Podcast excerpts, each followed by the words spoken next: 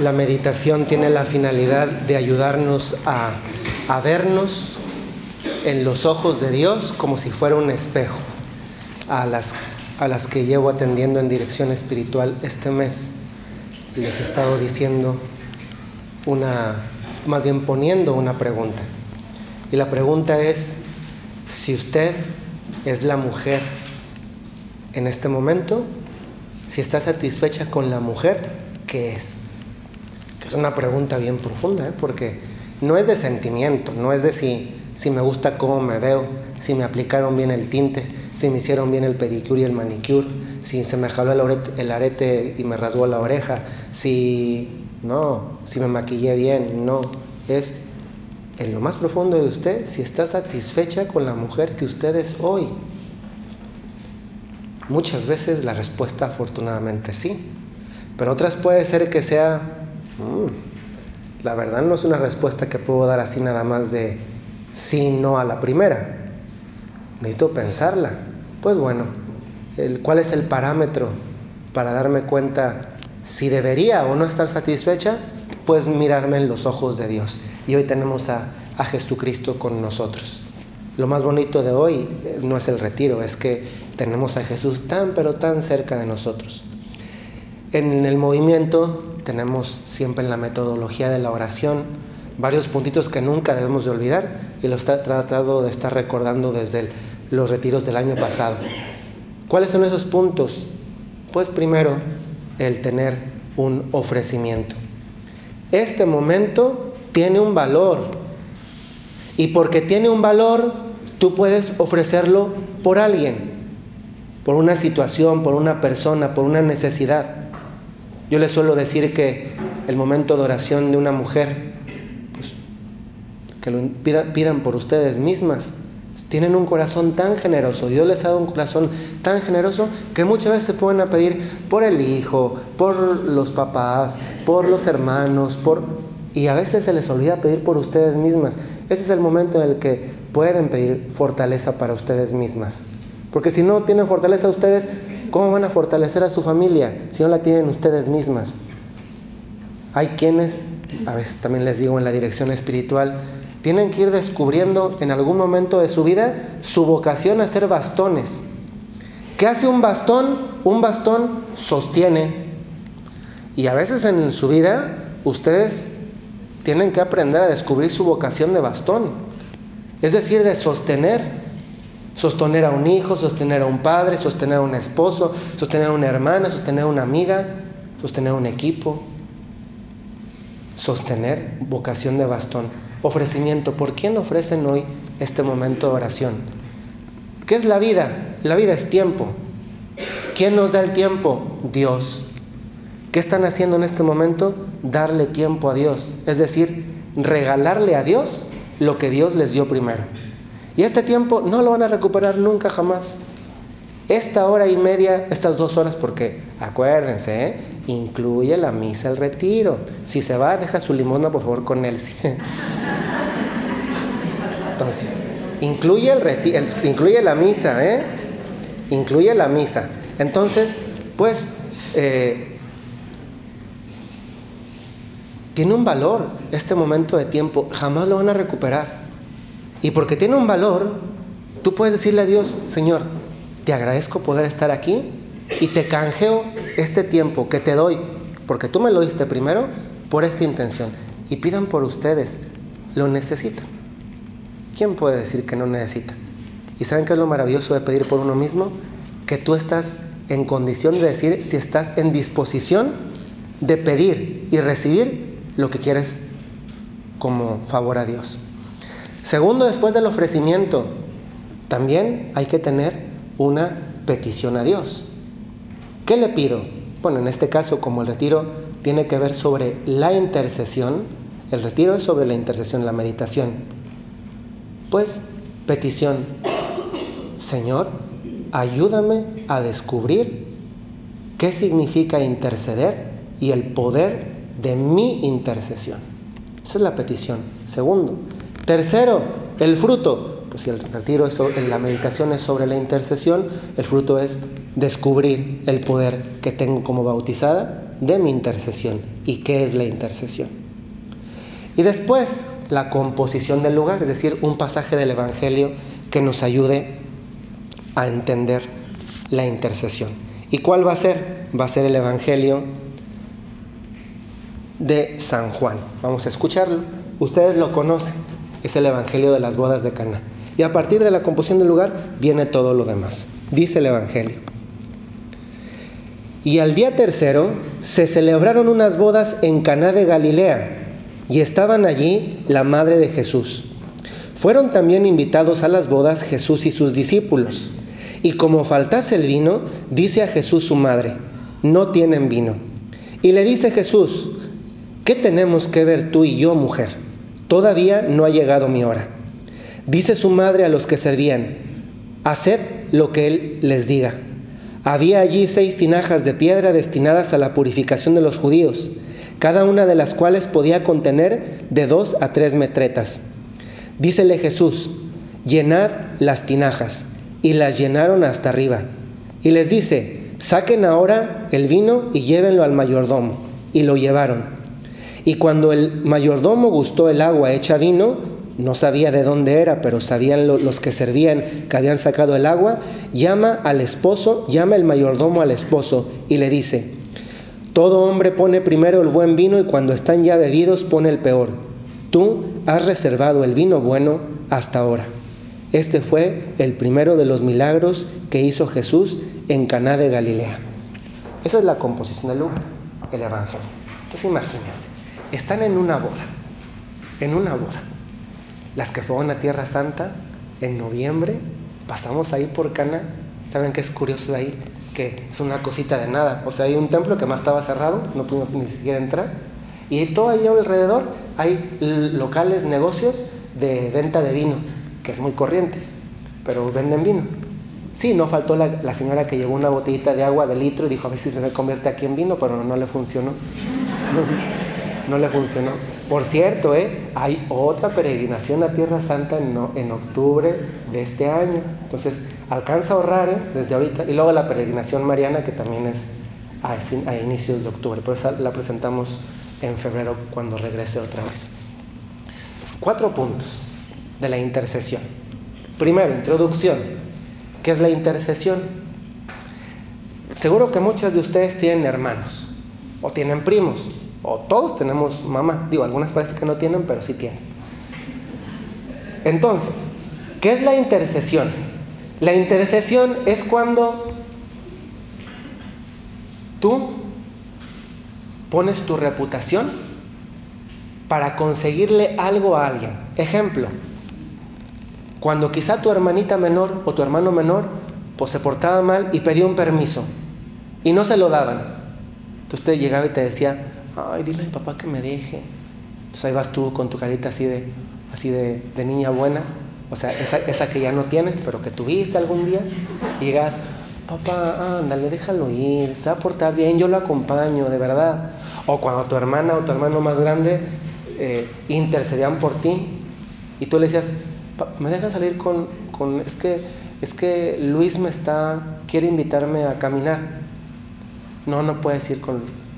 Y ya le decías a tu hermano, dile que tú me acompañas, que tú eres mi chaperonia. Ay, papá, déjale, de ver. yo los cuido, yo... Típico. La hermana le decía, vete a comprar algo a la tienda. Ya se iba, ibas tú con él. Eso es intercesión, es decir, intervienes a favor de alguien. A veces son las mamás Ah, quizá usted lo ha hecho.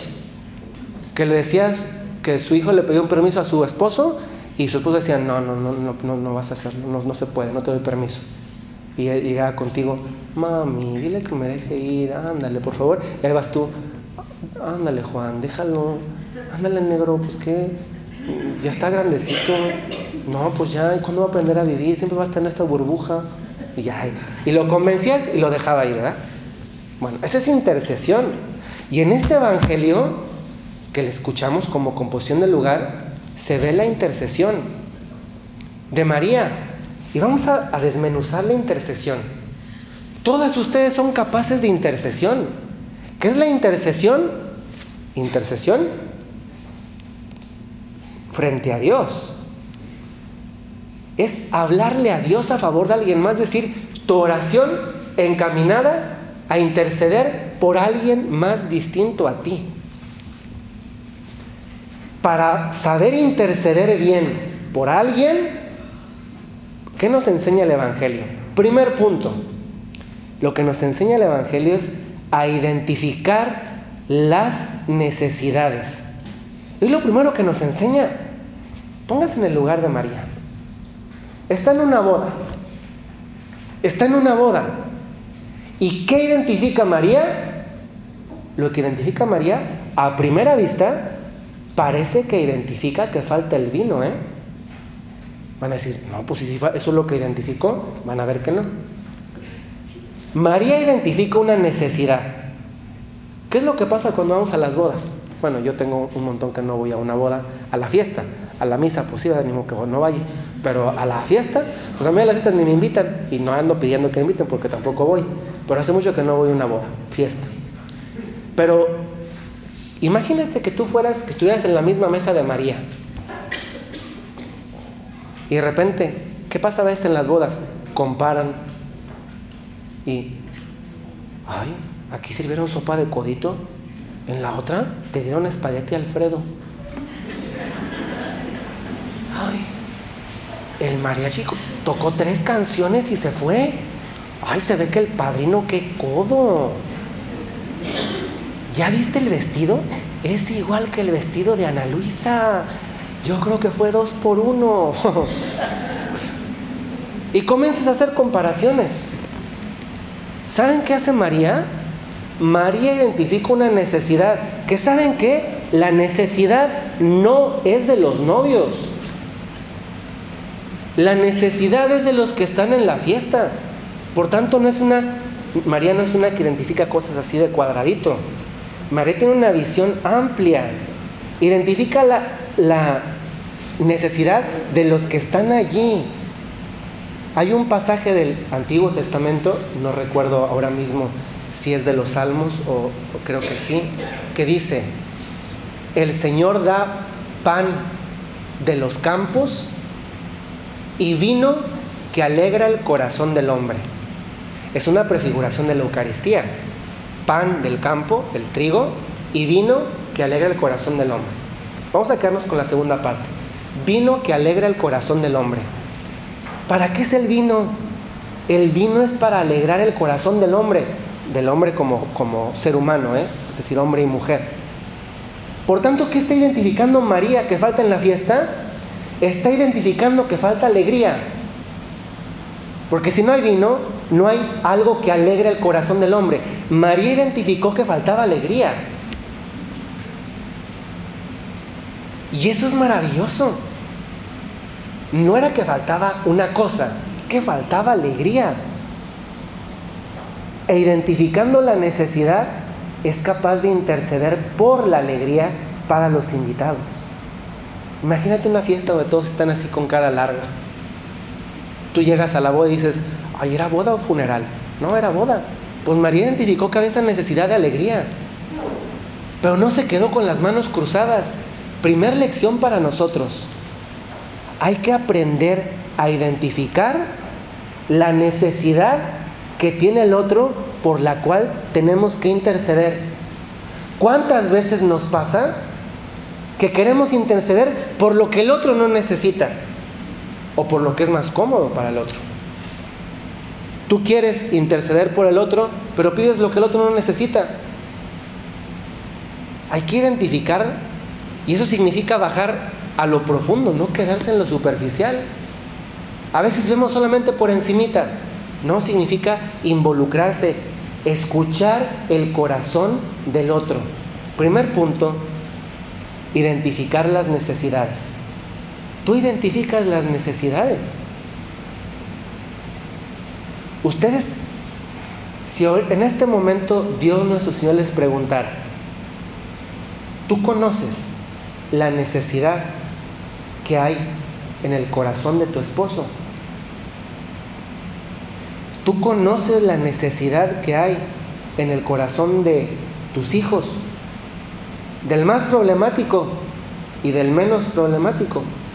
Porque a veces se puede llegar a creer o puede llegar a creer una mamá que el que no tiene aparentemente problemas y siempre tiene una sonrisa, pues no hay necesidad de ocuparse. Cuando a veces son tan virtuosos que nunca quieren darte un rostro de tristeza, pero también tienen sus pequeños problemitas, pero tú los conoces. ¿Alguna vez le has dicho a uno de tus hijos, hijo, quiero rezar por la intención que tú me regales? ¿Se lo has preguntado? A veces queremos, quieren darles cosas y los mandas a no sé dónde, a no sé dónde, a no sé dónde, a no sé dónde, y le das no sé qué, y le compras esto. Y nunca le has preguntado, hijo, hija, ¿ocupas que rece por una intención tuya? ¿Cuándo fue la última vez que le preguntaste a tu esposo, no por adivinanza, ¿eh? Así de, ay, yo creo que tiene esto. Oye, ¿quieres que rece por una intención? ¿Quieres que recemos juntos? ¿Hace cuánto que no le pides a tu padre o a tu madre si quieren que recen juntos, si quieres que reces por una intención que la persona tenga en su corazón? Y si eres virtuosa, que le preguntes a tu nuera o a tu suegra. Oiga, suegrita, ¿quiere que rece para que llegue más rápido al cielo? no, pues no, la verdad no ocupo todavía. No, no. Y, luego te responde la suegra, ¿verdad? Oiga, suegrita, ¿quiere que rece para que llegue más pronto al cielo? No, mejor reza para que tú dures buenos tiempos en el purgatorio.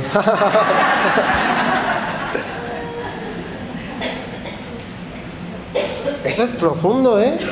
A veces andas intercediendo por cosas que ni ocupa tu esposo, ni tus hijos, ni tu mamá, ni tus hermanos, ni tu suegra, ni nadie. Ni el firulais. Porque no preguntamos.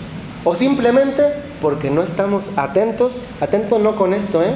Atento con esto, con la mirada del corazón a las necesidades de los demás. ¿Qué dice Antoine de Saint-Exupéry en El Principito? Una de las frases más bonitas de ese libro que es un libro maravilloso que dice, lo esencial es invisible a los ojos. Antoine de Saint-Exupéry. Lo esencial es invisible a los ojos. Lo esencial. Tú captas lo esencial. Quizás es invisible a tus ojos, pero no es invisible a estos ojos del corazón, porque es esencial. Segundo, segundo, cuando alguien ocupa intercesión, ¿qué es lo que hace María? María, segundo punto, le dice, hacer lo que Él os diga. Esto hay un problema. ¿Cómo le hago para saber qué es lo que Dios me dice que haga? María me dice, haz lo que Dios te dice, lo que Jesús te dice. Problema, ¿y cómo sé qué es lo que Dios me dice que haga? Yo. Ah, respuesta. Si quieres saber qué es lo que Dios te pide que haga, persona por la que estás intercediendo te pregunta, pero ¿qué hago yo? Tú le puedes decir, como María, haz lo que Dios te diga. Y va a decir, ¿y cómo sé qué es lo que Dios me dice? Y andas en conflicto y luego te acuerdas lo que te dijo el padre Mújica en el retiro y dices, ah, Dios te está invitando a orar. ¿Sabes por qué? Porque si no oras, no vas a escuchar qué es lo que Dios te pide que hagas. Es decir, lo que Dios te dice que hagas. ¿Eso es tan lógico? Sí, María te dice qué. ¿Qué? Haz lo que Dios te dice. Hacer lo que Él os diga. ¿Y cómo voy a saber qué es lo que Dios me dice? Pues preguntándole. ¿Y cómo le pregunto? Ora. Ora. Muchas veces Dios no responde a la primera. A veces quisiéramos mandarle así el mensajito de WhatsApp, que aparezca primero la palomita de que ya salió el mensaje, luego la doble palomita gris de que ya lo recibió y luego la doble palomita azul de que ya lo leyó. ¿Y saben qué? Siempre que tú le hablas a Dios, Dios te pone doble palomita azul. Pero entonces, ¿por qué no me responde? Ah, porque sabe que tú eres una impaciente, que necesitas perseverar en la oración, que si te cumple el capricho al momento, después te va a pasar como en el Padre Nuestro. ¿Por qué en el Padre Nuestro pedimos el pan de cada día? porque Dios decía, ya me las conozco. Si les digo, danos hoy el pan de toda la semana, no me vuelven a hablar hasta la siguiente semana. Y si les digo, danos hoy el pan del mes, no vuelven a ocuparse de mí hasta el siguiente mes. Por eso dice, mejor el pan de cada día. ¿Y cuál es el pan de cada día para nosotros en el campo espiritual? La vida de oración. Jesús lo dijo clarísimo. Pedid y se os dará, buscad y hallaréis, tocad y se os abrirá. Es decir, dijo, yo te voy a cumplir. Pero órale, órale de, rézale. Les dije en el retiro de diciembre. ¿Cuántas veces nos pasa que dices, ya, no me, no me cumple lo que yo pido, ya dejo de rezar? Dios te lo iba a dar mañana. Pues no llega hasta mañana, pues ni modo, mijita. A comenzar de ser. Y te enojas, es que Dios no me lo dio. No, es que tú no perseveraste. Dios te lo iba a dar mañana. ¿Cuál es la dificultad? Que no sabemos cuándo es ese mañana. Él sí lo sabe, tú no. El consejo de la oración. Eso implica docilidad. Docilidad de, si Dios te dice que hagas eso, si ya estás orando, es que todo esto es problemático porque hacer lo que Él os diga. ¿Cómo lo sé qué es lo que Dios me dice que haga? Pues ora. Bueno, ya, estoy orando. Bueno, pues no escucho nada. No, pues perseverale, tú quieres que te responda la primera. Nunca rezas y quieres que te responda la primera, pues está difícil, ¿verdad? Está difícil no que te hable, que tú lo escuches, que tú lo entiendas. Él te habla en español y tú lo entiendes en chino, pues no te hacer hábito a entender la voz de Dios. Es como el teléfono, ¿verdad? Ya ven que ahora existen los teléfonos que son con reconocimiento de voz y con eso te, te, te desbloquea el teléfono. Pues primero tienes que hacer ejercicio el teléfono. Y tienes que grabarle la voz y grabarle la voz y grabarle la voz hasta que identifica tu voz. Pues con Dios pasa igual. Dios ya conoce tu voz. Tú eres la que no conoce la voz de Dios. Pero problema es que no me responde. Pues persevera. Bueno, ya me habló. ¿Llora? Docilidad, obediencia. Fíjense, los del pasaje del Evangelio fueron dóciles. Les dijo, hagan lo que les diga. ¿Y qué hicieron? Pues lo que Dios, Jesús les dijo. A veces tú dices, es que no me hace el milagro. A ver, ¿y ya hiciste lo que Dios te dijo? Pues no. Entonces, ¿qué hiciste? No, pues fui al curso de milagros. Mm. ¿Y qué hiciste? No, pues que fui al Reiki. Mm. ¿Qué hiciste? No, pues fui al Mindful. Mm. Pues ¿qué hiciste? No, pues me fui al yoga. Pues no, que quería hacer lo que Dios te decía. Pues al final no lo estás haciendo. Estás confundida. Tercer punto. Reconocer los límites de la intercesión. Eso es para ti, ¿eh? ¿Cuántas veces una mujer se siente triste? Porque, y eso les pasa mucho, ¿eh? Les pasa mucho a ustedes. Dios les ha dado un corazón muy virtuoso y muy sensible. Y a veces conforme más pasa el tiempo, muchos de ustedes sufren porque ven, ven a un hijo sufrir. ¿Cuál es la mayor causa de sufrimiento de una madre? Pues de una mujer, pues normalmente son sus hijos. Y eso pasa, ¿eh? Y si las más jovencitas no lo creen, pregúntenle a las más aventajadas. ¿Y saben por qué eso sucede así? Porque miren, el que ama, sufre. Si tú nunca has sufrido, pregúntate si has amado. El que ama, sufre. Sufre. Es que es, San Agustín decía, si no quieres sufrir, no ames. Pero una vida sin amor, ¿qué vida? El que ama sufre. ¿Has tenido problemas con tu esposo? Te aseguro que fue porque lo amabas. Te dolía lo que te decía porque lo amas. A que no te sufres igual si el, si el Señor el otro día, pues es que este esto de las propinas está bien feo. O sea, te piden propinas de todo. Y el otro día, pues eh, fui a comprar una cosa allá en Saltillo a un supermercado y al final, yo traía el dinero pues para pagar lo que tenía que pagar. Y, yo por eso le digo, no, no, no se preocupe, yo echo las cosas en la bolsa. y el viejito todos las echó. Entonces, pues, gracias. Dice, ¿y la propina? Le digo, pues no, no, es que no tengo. Me dice, mmm. pues, pues me hizo así, pero pues ya, pues no me ofendí, pues, o sea, me dio a entender que codo, avaro, tacaño, tal, y así eres padrecito y quién sabe qué. Pero dije, pues al final ni me hirió porque ni lo conozco, ni sé quién es. Pero si me lo hubiera dicho mi papá o mi mamá, pues igual sí me duele que me lo diga, porque los amo. ¿Te duele algo? En el fondo es porque ama. Si no te duele, pues si no te duele lo que te hace tu esposo, pues pregúntate si lo sigues queriendo. Bueno, a mí lo único que me duele es que no me dé la quincena. bueno, entonces eso, no es amor, ¿eh? eso es la necesidad de algo justo. Pero si amas, vas a sufrir. ¿Y qué le pasa muchas veces a una mujer? Sufre por sus hijos. Sobre todo cuando están más creciditos, ¿eh? Sufre por los hijos porque los ve sufrir. Y, ¿Y saben qué les pasa? Que a veces no reconocen sus límites. Esto es un problema, es verdad, eso es un problema. Su hijo, su hija tiene un problema de enfermedad, de salud, matrimonial, laboral, económico, espiritual, sí lo tiene. Pero usted no está reconociendo sus límites, lo tiene. Y usted quiere arreglar el problema. Pues oye, señora, usted se lo puede arreglar. Porque si la persona no quiere que arreglarlo, primero la persona tiene que querer. Si no quiere, ¿usted qué? Muchas veces a una mamá le va a ayudar no meterse en el problema del hijo, aunque le duela y lo sufra doblemente. ¿Por qué? Porque si no el hijo va a ser un, niño toda la vida. Hoy hay niños de 50 años, ¿eh? de 60 años. Y para cómo están las cosas con los millennials, hoy vamos a tener niños de 80. Inmaduros, ¿por qué? Porque la mami le arregla todo. Y el día que la mami se le muera, porque ¿qué creen? Las mami se mueren. Se mueren como nos morimos todos. Y ahí está la mami que la arregla, que la arregla, que la arregla, y el día que la mami le falte.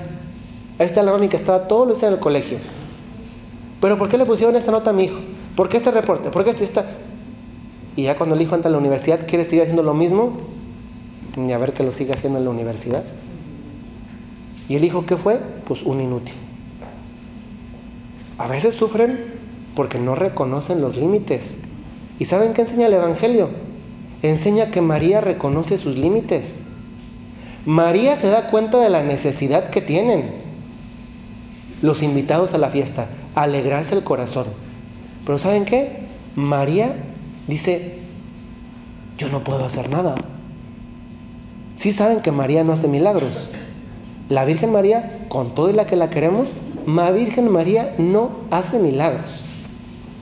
La Virgen María intercede para que sucedan los milagros. ¿Quién es el único que, que es un milagro? Un milagro es alterar las leyes de la naturaleza. ¿Quién es el único que puede alterar las leyes de la naturaleza? Pues el que las creó. ¿Quién las creó? Dios. ¿Quién las puede cambiar? Dios. María no es Dios, María no puede, pero María es la mamá de Dios. Por tanto, pues, ¿qué mayor palanca quieres que la mamá? Es una cosa de las que tú de las que dices, de verdad, no entiendo a los protestantes quieren al hijo y odian a la mamá. A ver, ¿qué siente usted? ¿Qué siente usted si llegara y le dijeran, ay, te quiero mucho, mm, Florinda, pero tu mamá cae regorda. Vete a mi casa, no quieres mi tampoco te quiero a ti. Donde dices, eso ni hasta nada más de pura lógica, ni lógica tiene. Quieres al hijo, le hablas al hijo y, no, pero tu mamá no. Te invito a ti, Jesús, pero tu mamá no. ¿A mi mamá? Digo, si fuera un hijo que se llevara mal con la mamá, se entiende. Pero es María y es Jesús. La relación materno-filial o filial-materno más bonita que puede haber. Pues claro que no, ¿verdad? María reconoce su límite. Identifica la necesidad, pero se da cuenta que ella no puede. ¿Y qué es lo que hace? Reconoce su límite y reconociendo su límite, le pide a Dios, a su hijo, que sea Él el que haga el milagro el que interceda, etc. Muchas veces tienen que reconocer ustedes, tienen que aprender a reconocer que no está en sus manos. No está en sus manos, en sus manos, la conversión de su esposo quizá, de su hijo. ¿Cuál está en sus manos? La de usted. Reconocer los límites. Y último punto, el cuarto, Dios trabaja siempre, también en la intercesión, a partir de algo. Era Jesús, Dios. Si creó todo, ¿cómo no iba a poder decir, bueno, que aparezcan unas bacardí allá en la esquina, allá un Baileys, allá un tequila y allá tal? ¿Y saben qué? No hizo eso. Podría haber aparecido de la nada, era Dios. Oye, si hizo la creación, una botella de Bacardí estaba más sencilla. Pero ¿qué creen? Dios quiso trabajar a partir de lo que el ser humano le podía ofrecer. ¿Qué tienes que ofrecer para hacer el milagro? Seis tinajas llenas de agua. Eso es lo que tienes. Ok, te ayudo a partir de eso. ¿Qué nos pasa? ¿Qué le pasa a la gente que tiene necesidad de intercesión? Y también qué nos pasa muchas veces a nosotros. Tienes la necesidad, la reconoces, la pides, Dios, hace el milagro. Y te pones a ver el Netflix, el Instagram, el Facebook, en lo que Dios hace el milagro. No. Pides el milagro, ponte a trabajar en el milagro también tú. Dios no va a hacer nada sin tu ayuda. Dice San Agustín, Dios que te creó sin ti, no te va a salvar sin ti. Si tú no le ayudas a Dios, Dios no va a hacer nada porque Dios no te quiere mediocre y perezoso o perezosa. Ay, qué fácil es. Ay, ocupo esto. Oye, si no es, si no es la aplicación de para pedir comida. No hay una aplicación para pedir milagros. Lo pides y dejas ahí la cosa pedida, como en Amazon. En Amazon la aplicación tú pides la cosa, la pediste, la pagaste, luego te llega. Te va a llegar. Y tú te pones cómoda con la seguridad de que te va a llegar lo que pediste por mensajería. Pero con Dios no sucede así. No es que pides y ya te sientas a ver en tu zona de confort. No. Pregunta, primero, cuando tú pides algo, ¿cuáles son tus seis tinajas?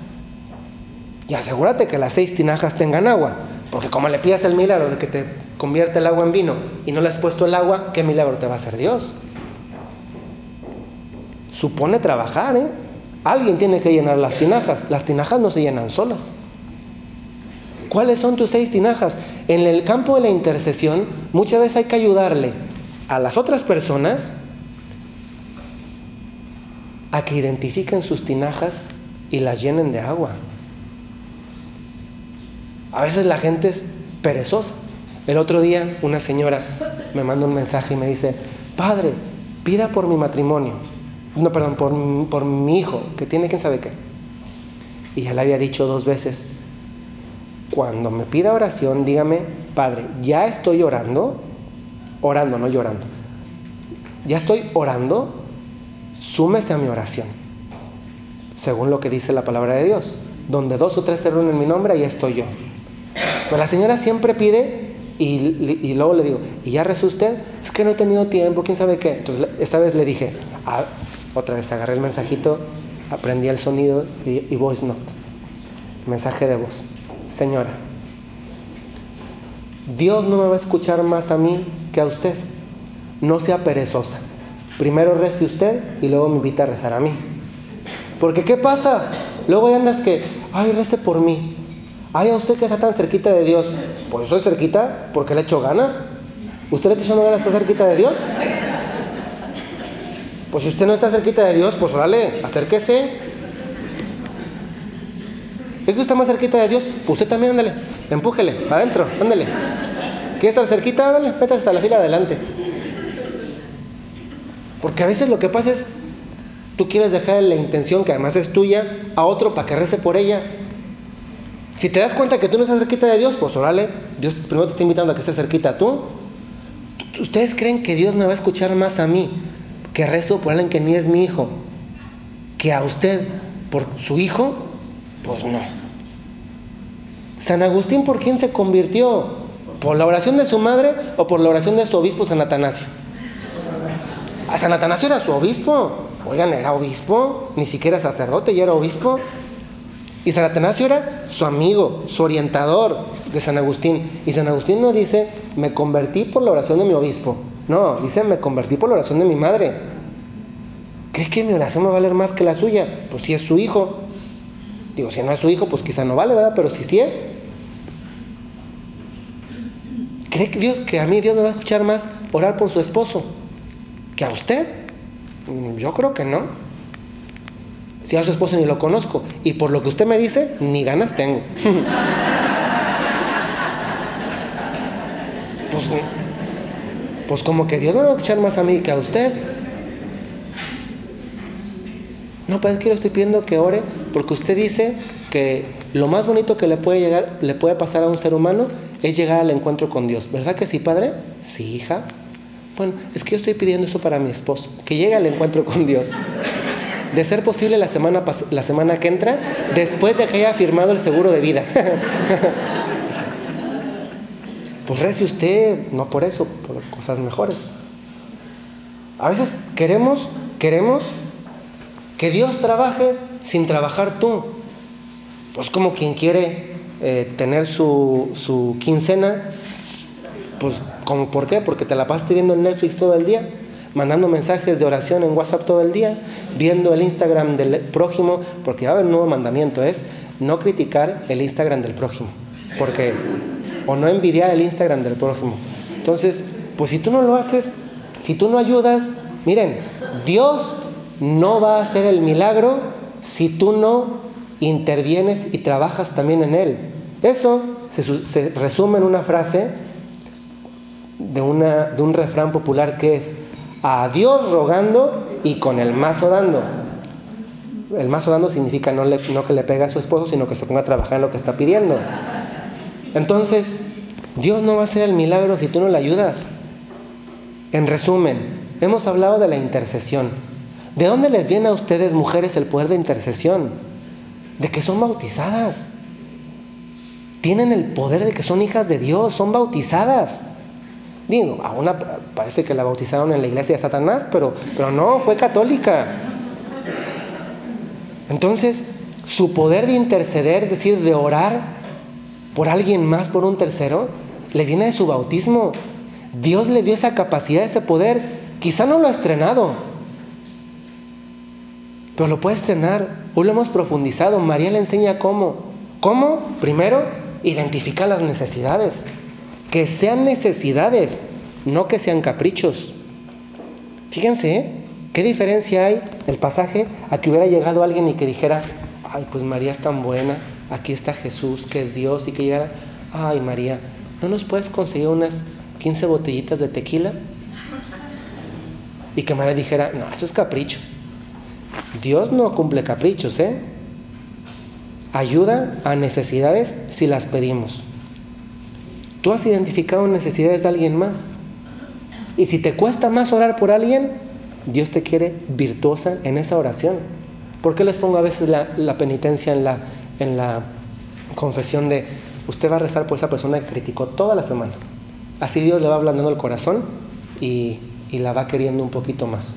O por lo menos la va, o si no, la va odiando un poquito menos. Primero, María nos enseña en la intercesión, primero identificar las necesidades. Segundo, nos enseña a, dar, a aconsejar en la intercesión. ¿Cuál es el consejo? Hacer lo que les diga. Pero la persona, ¿cómo va a saber qué es lo que Dios le dice? Porque no es lo que le dices tú, ¿eh? A veces el problema es que queremos decir lo que tú quieres. A veces yo se los dejo claro en la dirección espiritual. Yo nunca le voy a decir a usted qué haga. Ese es su problema. Yo le voy a tratar de, de ayudarle a que encuentre luz sobre lo que tendría que hacer, a que encuentre luz, pero la acción la tiene que tomar la decisión usted. Ojo, cuidémonos de decir a los demás qué deben de hacer, porque eso es cómodo. ¿Cómodo por qué? Porque la otra persona hace lo que tú le dijiste y, ay, no funcionó. ¿Quién tuvo la culpa? ¿La que me lo dijo? No, déjala que mejor ella asuma su propia responsabilidad. Cuidado con decir a las personas qué hacer. Escúchala, dale luz, apórtale luz, pero no le digas qué hacer, porque eso es muy cómodo. Dile, haz lo que Dios te pida. Y te pregunta, ¿y cómo aprendo a saber lo que Dios me pide? Ora y persevera en la oración para que lo escuches. Y cuando ya te diga, obedece, docilidad. Tercero, reconoce tus límites. Cuando intercedas por alguien, recuerda que la solución no eres tú, la solución la tiene Dios. María enseña eso. Y cuarto, Enseña a la persona por la que intercedes y que nunca se te olvide a ti que Dios no trabaja sin que tú le ayudes. Dios no comienza de cero, comienza de tu cien. ¿Cuáles son tus seis tinajas llenas de agua? Vamos a dejar un momentito de oración personal en silencio. Y nada más en lo que me pongo la, capa pluvial para dar la bendición. Entonces, estamos en silencio y tenemos a Cristo. Qué, maravilloso. Ese Jesús que está allí fue el que hizo el milagro de convertir el agua en vino. Nadie saque botellitas porque aquí no lo va a hacer Dios. Lo que sí va a hacer es convertir tu corazón duro en uno más suave. En convertir tu inteligencia dura, juiciosa, crítica, en una conciencia más caritativa en esa necesidad que traes dura, pelmazada ahí como un pedazo de, como un kilo de tortillas que no metiste al refri duras, ya tiesas, suaves, calientitas, como estuvieran sacadas del, del, del nixtamal. Entonces, hay que pedirle a Dios nuestro Señor, Señor, yo ocupo un milagro, identificar las necesidades de los míos. El último punto para una oración, como se recomienda en el, en el como es la metodología del Reino en Cristi, es, no nos podemos ir de aquí sin un propósito. Si tú te vas de aquí sin un propósito, felicidades, perdiste tu tiempo y no lo vas a volver a recuperar. Si te vas con un propósito, y el propósito lo puedes sacar ahorita en tu diálogo personal con Jesús, es después de la meditación, ¿a qué me está invitando Dios con lo que escuché? ¿En cuál de los puntos ¿En cuál de los puntos en particular o en cuál de cada uno en general? ¿A qué te está invitando Dios? No te puedes ir hoy de aquí sin un propósito. Esto, que fue una meditación, a mí, en mi caso personal, ¿en qué se convierte? ¿En qué se va a convertir hoy en la tarde? Y miren, si todas se van aquí contentas, primero qué bueno porque es obra de Dios, ¿eh? Es obra de Dios es el Espíritu Santo actuando en su corazón. Se dan contentas, satisfechas, alegres, que bueno es de Dios. Dios es el único artífice, el Espíritu Santo es el único artífice. Pero cuidado, porque luego se van felices, llegan a la casa y se encuentran a ese ogro que dice que es su esposo y les dice algo, o ese hijo con el que te peleas, o esa hija con el que te peleas, o esa situación, o esa persona que te respondió, o ese que te rayó el coche y dices, ¿y yo qué venía tan contenta? Es que, ¿sabes qué? La que hiciste el retiro fuiste tú no todos los demás. Por eso, el próximo mes de febrero, eh, las quiero ver con otra más, de que, haya gente parada, para que, no que más personas se beneficien del encuentro con Dios. Y hay que echarle ganas porque las de, las de San Antonio les dan ganando, ¿eh?